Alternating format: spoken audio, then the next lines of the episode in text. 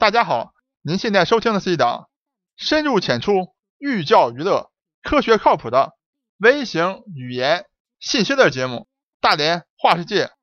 我是老程，我是老程，我在美国广袤的大农村向您播报。本周啊，继上周的南海仲裁以后，国际局势啊继续动荡，连接欧亚最重要的国家土耳其发生了政变。当然了，政变不成功啊。被这个原来总统呢，哎，就重新扳回了局面。但是整个过程当中呢，整个土耳其的政局啊、社会啊动荡不堪啊，军队系统呢，特别是空军呢啊，发动了政变。有人还招供了，说根本就是美国啊鼓动我们政变的。那么在整个过程当中呢，整个土耳其的总统啊，等于是把土耳其整个的军队啊大清洗了一番，法院系统几千人拿下撤职，包括所有学校的校长啊也都全部撤换。咱们有句古话讲得好啊，叫做“枪炮一响，黄金万两”。就说当国际局势动荡的时候，黄金应该是大涨的。所以呢，很多听众朋友们通过微信公众平台“大家话世界”向老陈提问了，说老陈现在是不是买黄金的最好的时间点？甚至有人问，会不会将来啊，真的像葛林斯潘讲的一样，我们要回到基本位了？那么这期节目呢，老陈就跟大家一起来探讨一下这些问题。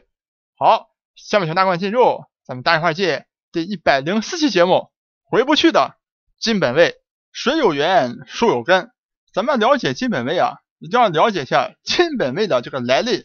那么提出金本位的人啊，可谓是大名鼎鼎啊。我想没有一个人不知道，那就是咱们著名的物理学家牛顿。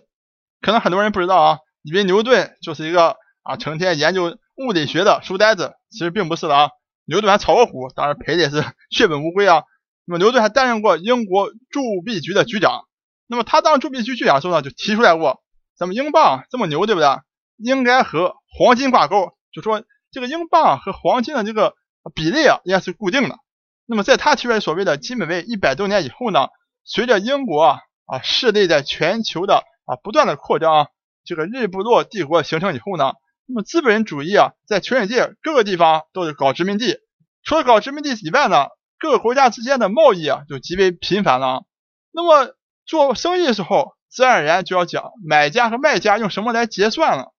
那么如果在两个国家贸易的时候，哎说咱们用各自的货币，那么大家都不放心嘛。我怎么知道你的货币将来会不会贬值啊？或者说根本就废死嘛？那怎么办呢？啊，为了促进这个贸易，那么各国家的央行就说这样吧，我们国家的货币啊，是用我们国家的黄金储备来作为背书的。比如说呢，我们国家这个货币啊，比如说啊，一个英镑可以换一两黄金啊，这个固定的值，所以你不要担心啊，你和我们做生意，我们用英镑来结算，你将来拿着英镑以后呢，拿着英镑就会到我们英国来换一两黄金，那么这样呢，就形成了在一八几几年以后啊，全球资本主义在各个殖民地进行贸易的一种常态化的国际汇率制度。比如说，一英镑等于一两黄金，一两黄金呢又等于两美元，这样呢一个英镑就会换两美元，也就形成了啊国际上的汇率，这样呢就大大加快了各国家之间国际贸易。那么，但是好景不长呢，那么到了一九一几年的时候，哎，第一次世界大战爆发了，我打了全世界的稀巴烂。打稀巴烂之后呢，整个为了战争嘛，各国家央行都大量的赤字啊，大量的。这个军备竞赛，所以呢根本没有办法保证这个所谓的金本位的，也就是说，哎，我一英镑根本换不了一两黄金了，这样等于是金本位啊彻底解体了。那么金本位啊在国际上再次出现啊，就要等到二战以后了。那么大家知道，二战呢主要是啊除了美国以外，其他国家都打的又稀巴烂了啊。打稀巴烂以后，哎，美国成了世界上的唯一的独大的啊超级国家。那么这个时候呢？美国的美元自然想取代英镑，大家知道，当年英国是日不落帝国的时候，英镑等于是全球的货币啊，各地方都把英镑当成香饽饽。那么美元在二战以后呢，当然希望能够取英镑而代之。那么为了取英镑而代之呢，美国就说呢，好了，现在我美元来一个金本位，那么三十五美元可以换一盎司的黄金，而且呢。美国把自己的地下金库也都建好了，就是说，当两国之间进行国际清算的时候啊，你欠我多少黄金，我该给你多少黄金，直接从美国地下金库里面啊，你各个国家对应的屋子里面，从这个屋子搬到另外一个屋子啊，就结算了。那么通过实行金本位，而且美国又处在战后最佳的整个经济全球的环境当中啊，那么美元迅速就取代了英镑，成为世界上的独一无二的全球货币。那么后来大家都知道了啊，到了一九七零年代，布雷顿森林体系的这个解体，美元彻底和黄金就脱钩了啊。那么从某种意义角度来看啊，等于说作为超级强国的美国啊耍猫赖了，就说本来你都说好了啊，从二战以后，你说三十五美元可以换一盎司的黄金啊，那我有了美元我心里安心啊，那不管什么时候我拿着三十五美元就可以换一盎司的黄金。可是到了一九七一年以后，你布雷顿森林体系破损以后，你美国直接说，哎，我不跟你换了啊，三十五美元换不了一盎司的黄金了，那多少钱能换？随行就市，现市场上是多少钱就是换多少钱，这下可好了，那金价自然是飙升啊，从一九七一年的三十几美元兑换一盎司，到一九八零年已经来到了六百美元才能兑换一盎司啊。大家可以想象，整个美元这个贬值的这个幅度，对黄金来讲，它贬值这个幅度之大啊，是惊人的。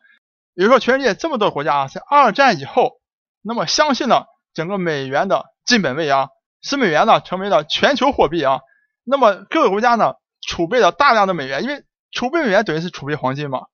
结果呢，哎，布雷顿森林体系，老美说我不行了，没有办法再保持基本位了，没有办法保持。三十五美元兑换一盎司了，哎，我再也不履行所谓的三十五美元兑换一盎司黄金的这个义务了。立马呢，你各个国家手里储备的美元啊，啊，迅速的，你看十年之间几乎是贬值了二十倍啊。通过这种方式啊，等于讲是美国把整个全球财富啊都洗劫了一遍啊。那么很多人呢也就此就说呢，你看这是老美发动的货币战争啊，这完全是都算计好的一种阴谋啊。因为我是大国，我可以随便的修改游戏规则啊。我可以说啊，三十五美元兑一盎司。我到了一九七零年代，我不想玩的时候，我想洗劫你们的时候，我立马就可以说我不履行义务了。我的美元贬值了，你们手里的美元都不值钱了，都没有用了。那么老陈可以大胆告诉大家，并不是为美国来解脱或者洗白，而是说呢，与其说这是一个阴谋啊，不如说它是一个阳谋，是一个必然的结果。为什么这么讲呢？其实啊，一个美国人叫特里芬啊，这个人是个啊学金融的。那么他呢，早就告诉了大家，所谓的金本位和全球化货币是一个互相矛盾的啊，是不能同时存在的。所以他在一九六零年呢，就写了这样一本书，就把整个金本位和国际货币啊解释的非常的清楚。所以呢，后世呢，因为在一九七零年代。布雷顿森林体系啊解体了，那么大家突然想起来，还叫特里芬的人啊，一九六零年就写了这本书，讲的特别清楚了，就大家就戏称呢叫做特里芬魔咒。其实呢根本没有什么魔咒啊，整个逻辑啊是非常的简单的啊，因为你要成为一个基本位的货币啊，比如说呢你货币的发行啊和你整个央行的黄金的储备啊要几乎形成一个稳定的状态啊，就比如说你又有了新的储备，那你可以再多发一点货币。但当你要成为全球货币的时候，也就是说你的贸易啊，要不断的形成这个逆差啊。咱们今天你看中国啊，政新闻也好，政府也好，天天讲我们有很多的这个贸易顺差啊，等于赚了很多美元，会很很高兴啊。但实际上你要成为一个国际化的货币，就是要形成逆差，就是你的钱啊，更多的啊被流到别的国家去了啊。那么在二战以后，到这个一九七一年，整个布雷顿森林体系破裂。这三十年左右的时间呢，二十多年时间啊，美国通过贸易逆差啊，把整个美元输出到全世界各个地方啊，各个国家都囤积了大量的美元。那么当这国家拥有了美元以后呢，就随时可以跑到美国央行来，按照三十五美元兑换一盎司黄金的这样一个状态啊，来兑换黄金。那么这样会发生一个什么场景呢？就说当你央行的黄金的储备增长。赶不上你整个全球化货币这个增量的时候，那么当别的国家跑过来或别的人跑过来，哎说我要来换黄金的时候，你央行就要把黄金换给别人，那这样就造成了大量的黄金从美国流出。当美国黄金流出以后，你就更加没有黄金来支持你的所谓的金本位了。所以早晚呢，你金本位和国际化的货币啊，总有一个要破产。那么美国当然不可能放弃它美元国际化货币的这样一个地位啊，所以自然而然就选择了和黄金啊脱钩啊，从此放弃金本位。那么当老陈讲到这以后呢，我想大家都明白了。那么当今天呢，咱们人民币也逐步的。成为一个国际化的货币的时候啊，其实显而易见的，咱人民币是绝对不可能进行一个基本位的。那么美元呢，已经是全球货币了，它更不可能再回到一个金本位了。所以当全球最重要两个国家不能回到金本位的时候呢，没有任何国家才能够真正的回到金本位，是不可能发生的。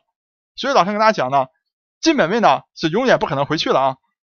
那么当金本位无法返回的时候啊，